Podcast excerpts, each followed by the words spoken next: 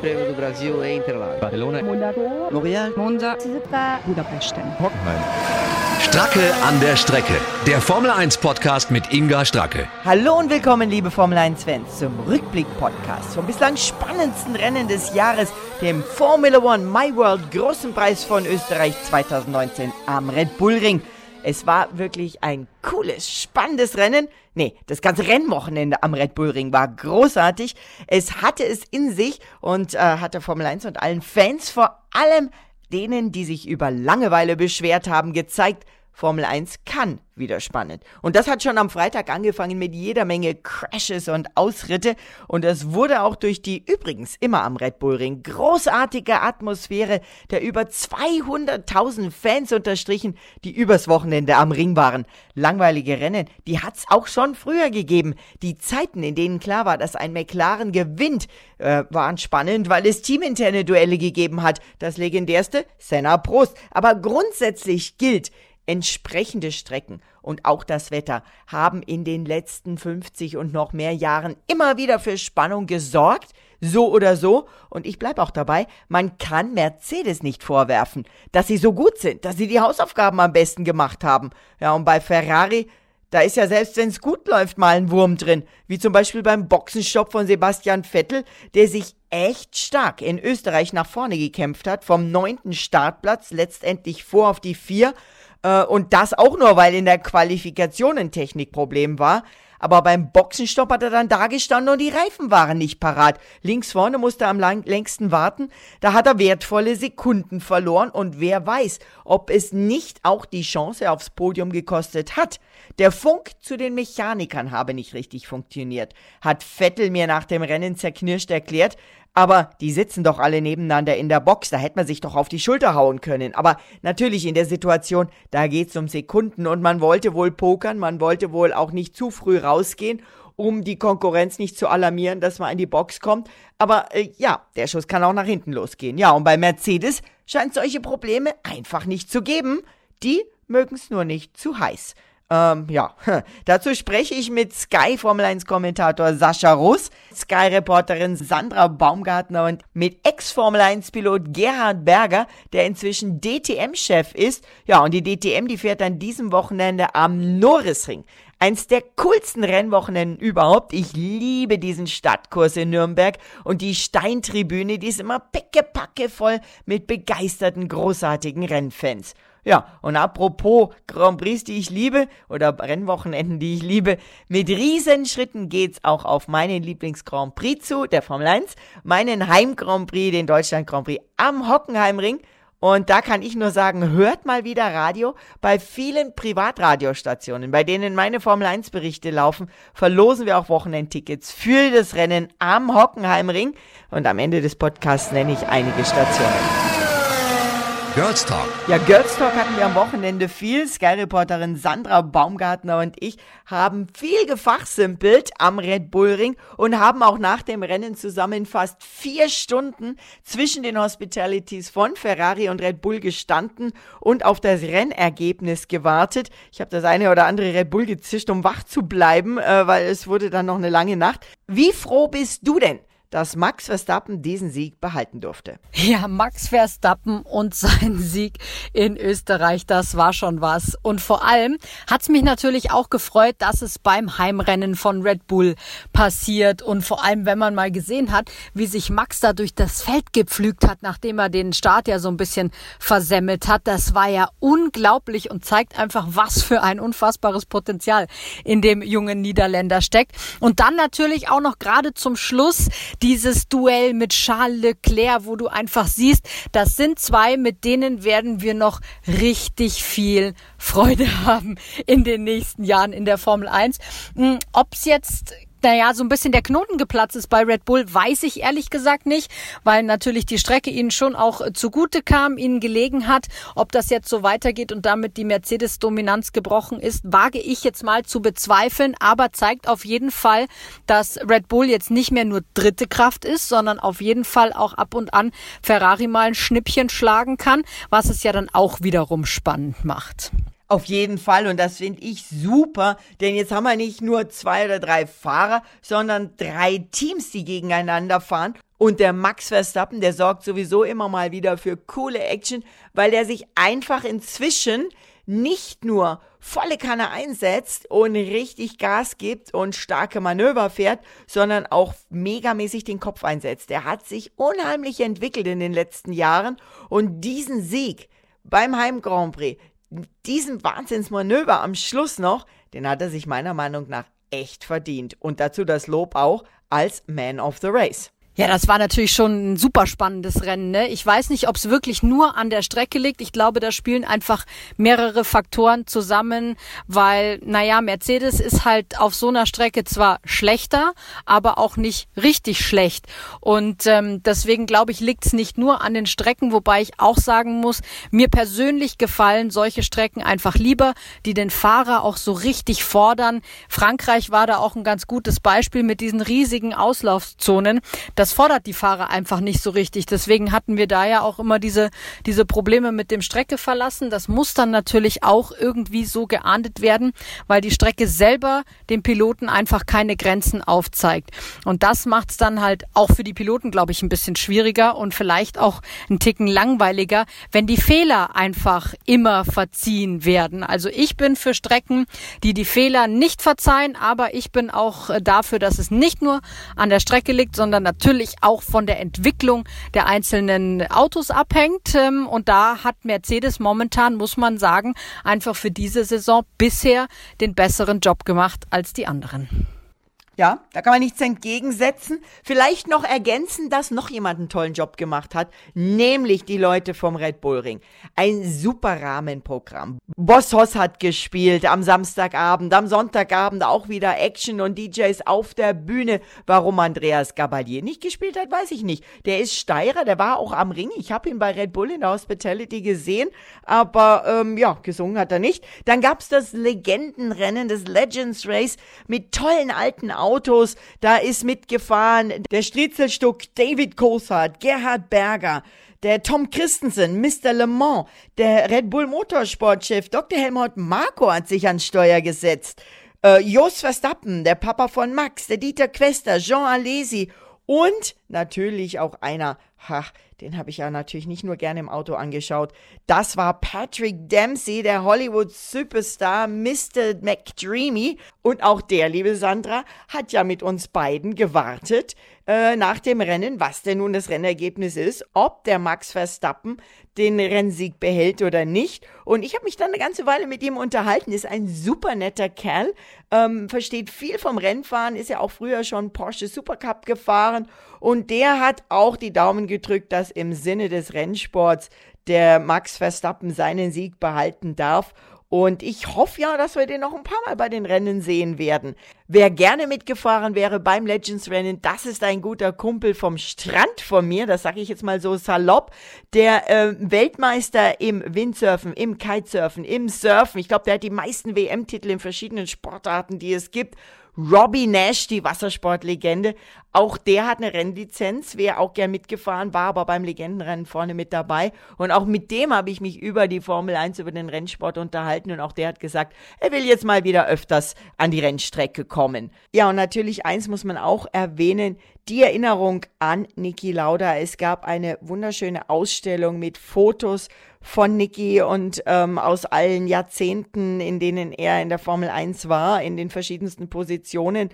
Und was ich richtig berührend und bewegend fand, dass 60.000 rote Kappen von den Veranstaltern auf den Tribünenplätzen verteilt wurden für alle Fans. Und die haben die auch getragen und das war schon ein tolles Tribut an Niki Lauda. Die Expertenmeinung. Ja, der Expertentalk zum Grand Prix der Spannung und der Action mit Sascha Roos, dem Kommentator bei Sky. Sascha, jetzt haben alle gesagt, hm. die Formel 1 ist langweilig und dann dieser Österreich Grand Prix. Der hat es in sich. Na, wir haben ja auch lange drauf warten äh, müssen, ne, bis wir dann endlich jetzt mal so ein Grand Prix erleben durften. Nee, das war natürlich von allem drumherum ähm, ein ähm, Grand Prix, der äh, sensationell war. Ähm, Spielberg ist ja immer bekannt dafür, dass es A zum einen sehr gastfreundlich ist, alles drumherum passt dort einfach, das ist äh, toll ähm, initiiert und, und, und äh, das ist einfach fantastisch. Ja. Äh, dazu kam natürlich auch noch dieses besondere Wochenende, der erste Österreich Grand Prix ohne Niki Lauda. Auch das war natürlich ähm, eine ganz besondere Geschichte. Ja, Ähm, Ja, was natürlich auch diesem ganzen Wochenende einen ganz besonderen Anstrich gegeben hat. Ja, und dann dieses Rennen bei hervorragendem Wetter. Das werden jetzt äh, die Mercedes-Fans vielleicht ein bisschen anders sehen, weil es war ihnen vielleicht zu hervorragend. Aber unterm Strich, äh, für jeden Motorsport-Fan war das natürlich ähm, ein absoluter Leckerbissen mit einem, sind wir ehrlich, ähm, nicht so zu erwartenden Ausgang. Also, dass äh, ein Red Bull ganz vorne stehen würde. Also eigentlich ja nur der eine, weil sind wir ehrlich, äh, Pierre Gasly ähm, ist ja nicht wirklich. ja, der wurde ähm, überrundet. äh, Exakt, also, äh, also Ja. dass Max Verstappen das Ding gewinnt, äh, war nicht zu erwarten. Das war schon äh, ja nicht vorhersehbar. Hat ein kleines Abo auf der Heimstrecke von Red Bull. Aber ich muss sagen, es liegt ja auch an der Strecke, ne? Also der Red Bull Ring, der ist halt einfach diese Berg- und Talbahn mit Überholmöglichkeiten. Schon knackig, ist schon, sorgt immer wieder für super Rennen, finde ich. Ja, natürlich. Also es ist halt leider nur ein bisschen zu kurz. Mir wäre es mir wär's recht, es wäre noch ein bisschen länger das Ding. Ähm, für die Zuschauer ist es natürlich gut, weil es sind ja 71 Runden. Die Autos äh, fahren relativ häufig an den Zuschauern vorbei. Man hat äh, aufgrund der Topografie, dadurch, dass das da ja in den Berg hinein äh, gebaut ist, die Strecke als Zuschauer super Übersicht. Man sieht die Autos lang, kann sie lang verfolgen. Das ist natürlich alles prima. Ähm, und dann ist es äh, logischerweise immer ein großes Spektakel, äh, diese langen Geraden, das Anbremst, die Anbremszonen, dann, dann hoch am Berg, äh, diese, diese Spitzkehre. Also das ist einfach toll. Und dann natürlich auch die Thematik mit den Curbs, die den Autos nicht gut tun. Gerade am Freitag Ja. haben wir da ja ganz viel erlebt, neun äh, Frontflügel, die kaputt gegangen sind. Ähm, ich habe jetzt sagen lassen, ein zur Sache. Frontflügel, ja, ja, du, ein Frontflügel 150.000 äh, Euro. Also das kostet schon ein bisschen Hm. was. Und Hm. ähm, toll ist natürlich auch, dass man schon dann auch bestraft wird, wenn man neben der Strecke fährt. Ne? Da sind wir wieder beim Thema der letzten Wochen. Äh, sie müssen sich dran halten. Sie wissen, wenn sie, wenn sie rausfahren, dann tut's dem Auto nicht gut. Also äh, sollte man tunlichst schauen, dass man auf der Strecke bleibt. Ist doch okay. Es ist ja in der Natur des Menschen und des Rennfahrers ganz besonders, nicht nur an, sondern übers Limit zu gehen. Und wenn da keine Curbs, also keine Randsteine sind, wenn da kein Kiesbett ist, wenn da einfach nur Beton ist, auch wenn er noch so schick gestreift angemalt ist, dann weiß man, es passiert nichts. Gut, ich meine, es passiert dann vielleicht oder meistens irgendwas in puncto Rennleitung, aber das ist noch mal was anderes, als wenn du im Auto sitzt und spürst oder weißt, uh, da könnte ich mir jetzt den Frontflügel kaputt fahren, da passe ich jetzt aber auf. Das ist einfach anders. Ganz klar, das sagen ja auch die Rennfahrer, die sagen, baut andere Strecken. Äh, macht die Strecken so, dass es, dass es einfach dann nicht rausgeht, ja, dass man das einfach nicht macht. Wobei man natürlich mit den Curbs auch aufpassen muss. Wir haben ja schon ähm, diese Randsteine gehabt, diese sogenannten, wie die unsere englischen Freunde sie nennen, die Sausage Curbs oder die Baguette Curbs, die so hoch sind, dass es dann auch schon gefährlich ist. Ne? Da muss man auch wieder aufpassen. Ja, aber so richtig extreme Abfä Abflüge hat man jetzt nicht. Also ich meine, klar, das war einmal beim, beim, beim äh, Nico Hülkenberg äh, am Freitag. Das war ein bisschen heftiger, äh, hat er sich auch viel kaputt Ja, ich meine gemacht jetzt auch dabei. nicht Österreich. Also ich meine andere Rennstrecken. Ganz Ach so, klar. ja, ja, gut, ja, ja. Aber Ja, jetzt in ja. Österreich fand ich das jetzt schon okay. Also ich meine, die wissen dann am Freitag, äh, das ver verursacht Schaden, bekommen dann äh, ja einen Rüffel von vom, vom Teamchef. Also ich weiß, Günter Steiner äh, war, ich meine, der ist ja immer ein Freund von klaren Worten, hat es seinen Fahrern ziemlich deutlich Und klaren gesagt. Äh, Schimpfworten.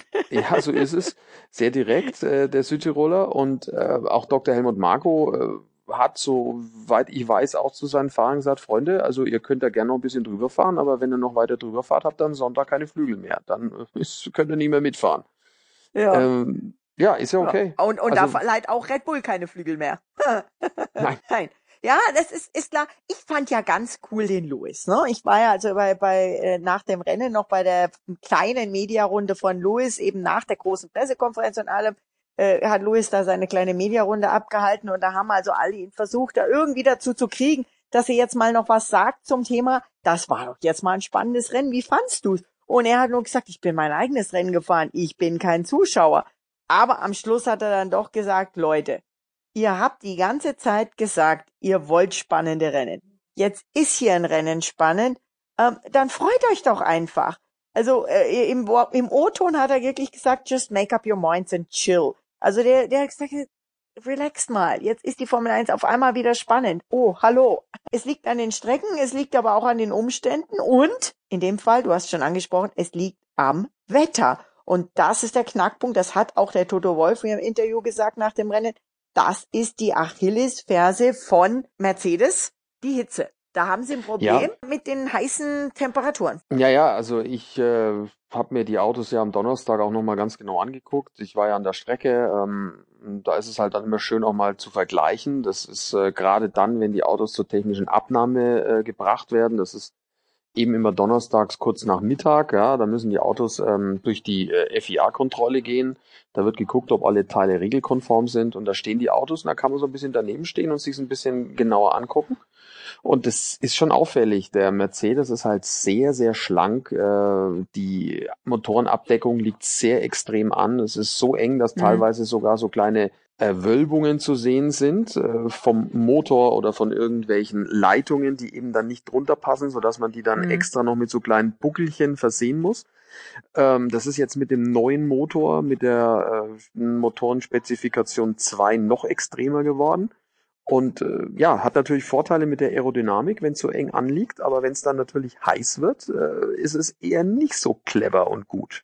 Das hat eben ganz genau, du hast absolut gut beobachtet und richtig beobachtet. Der ja, technische Direktor Andrew Schofflin, der hat dann auch gesagt, ja, ähm, es ist einfach so, dass unsere Kühlung oder unsere Kühler zu klein sind, um wirklich ausreichende Kühlung in diesen extremen Bedingungen äh, herzustellen oder, oder hinzukriegen. Und dann hat er es nochmal gesagt, ja, auf die Frage, wirklich, wie, wie ist das hier? Sagt er, ja, es ist einfach, wir haben im Design unseres Autos wirklich für das kleinste und engste und schlankste Paket, also Paket im Sinne von, wie du sagst, es wurde alles verschlankt und und und ganz eng und äh, ja auch natürlich windschnittig gemacht, sagt er, da sind wir so an und über die Grenzen gegangen, dass wir einfach ja, die Kühlung ein bisschen hm, ja, vernachlässigt oder reduziert haben und die Kühler sind nicht groß genug und das bedeutet Mercedes weiß, in sehr heißen Rennen werden sie kämpfen und werden sie Probleme haben,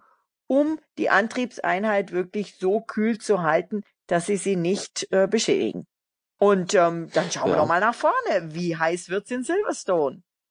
Ja, es ist relativ warm momentan äh, in, in Europa und auch in Großbritannien. Also ich habe äh, heute äh, zufälligerweise aufs Tempo Thermometer geguckt. Also in London waren es heute 28 Grad. Ähm, es ist so, dass die Temperatur wohl hält. Es wird eher nächste Woche noch ein bisschen wärmer.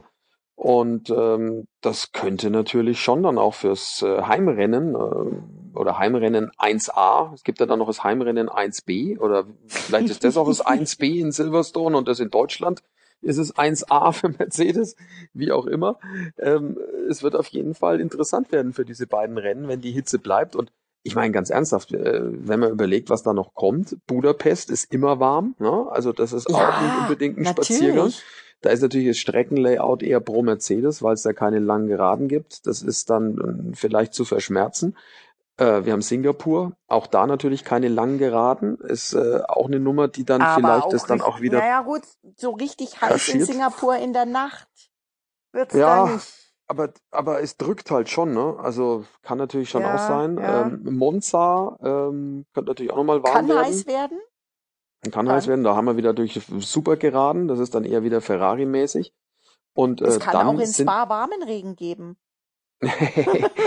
ja gut, aber aber so viel über 30 Grad habe ich da jetzt noch nicht so häufig erlebt, um ehrlich zu sein. Ja, ja. Äh, aber äh, das wird auf jeden Fall, ich glaube, dass sie natürlich genau geguckt haben, bei welchen Rennen ähm, können wir es verschmerzen, wo gehen wir das Risiko ein, dass es heiß wird und wo haben wir äh, Vorteile dadurch, dass wir das Auto so konzeptionieren. Es ist jetzt nicht so, dass die äh, komplett ahnungslos sind, die wissen natürlich schon, was sie machen naja, und haben ja, das mit Sicherheit kalkuliert. Ne? Und ich meine, Malaysia ist ja nicht mehr dabei leider äh, als Mega-Hitzeschlacht. Und äh, hinten raus, wenn du dann guckst, äh, da hast du Sochi, also da ist es mit Sicherheit nicht so heiß. Dann hast du äh, Austin, also das ist nicht so ein Problem. Mexiko ist nicht so ein Problem, da ist eher die Höhe das Ding. Ähm, ja. Abu Dhabi ja, ist auch nicht so, ja. Äh, äh, Brasilien ist jetzt auch keine Hitzeschlacht. Also Weiß man, weiß man, ne? Du kannst hier nicht ja. die, die, die, die globale Erwärmung niederreden. Man weiß es nicht, wie warm es ist. Aber ich muss ja sagen, weil du jetzt so die Rennen durchgehst, ich freue mich ja mega auf Hockenheim. Hockenheimring, mein Lieblings-Grand Prix, Deutschland Grand Prix, 26. bis 28. Juli. Und ähm, ich glaube, bei Sky habt ihr Tickets oder verlost ihr Tickets. Ich verlos bei etlichen Radiostationen Tickets und ich hab so im Plan, ich hoffe, dass ich es hinkriege, dass ich auch noch im Podcast nächste Woche in Tickets verlosen kann für Hockenheim. Es wird ein mega Wochenende und vielleicht wird's richtig, richtig heiß und vielleicht schafft's ja Sebastian Vettel, den weißen Fleck auf seiner Formel 1 Landkarte endlich zu beseitigen. Der Heim Grand Prix in Hockenheim, den hat er nämlich noch nie gewonnen. Nee, den hat er noch nie gewonnen, das ist richtig. Ähm, das wäre natürlich ein Traum. Ähm, wer weiß, vielleicht gibt's ja dann wirklich die ganz große Aufholjagd noch von Ferrari. Ähm, unterm Strich muss man natürlich schon sagen, das war ein, prinzipiell ein sehr gutes Wochenende äh, für Ferrari, auch wenn es mit dem Sieg nicht hingehaut hat. Man konnte natürlich auch nicht ahnen, ähm, dass äh, Red Bull nach dem Boxenstopp, als sie dann mit den weißen Reifen unterwegs waren, jetzt da in Silverstone, dass der Max Verstappen so extrem fuhr. Also das hat, glaube ich, auch äh, die kühnsten Optimisten bei, bei Red Bull äh, total überrascht. Das hat man auch gemerkt, wie Max Verstappen danach bei den Interviews war. Der konnte es, glaube ich, selber nicht glauben, dass Ja. der so abging wie die Luzi. Ja, aber das Beste war ja, er war ja letztendlich dann doch Man of the Race und verdient. Aber das Allerbeste war, dass die Computer zuerst den Robert Kubica zum Man of the Race gemacht haben. Also das, äh, Ja. wir haben uns alle angeguckt, so wie bitte? Äh, Ich meine, Kubica ist ein netter Kerl, ne, er gibt sich auch wirklich Mühe, aber Man of the Race war trotzdem auch auch vorher schon Max Verstappen für mich, ne? Ja, ja, definitiv. Ah, Ja, gut, äh, vielleicht wollte man da War ein Computerfehler. Ja, ja. Überraschend ist es schon. Sehr lustig. Na, wir lassen uns überraschen. Sascha, ich danke dir ganz herzlich. Wir reden nächste Woche wieder. Und ich weiß, du bist im Moment ein bisschen auch noch bei Sky mit Tennis beschäftigt. Wimbledon, ich habe auch schon geguckt. Ähm, auch wieder sehr, sehr spannend.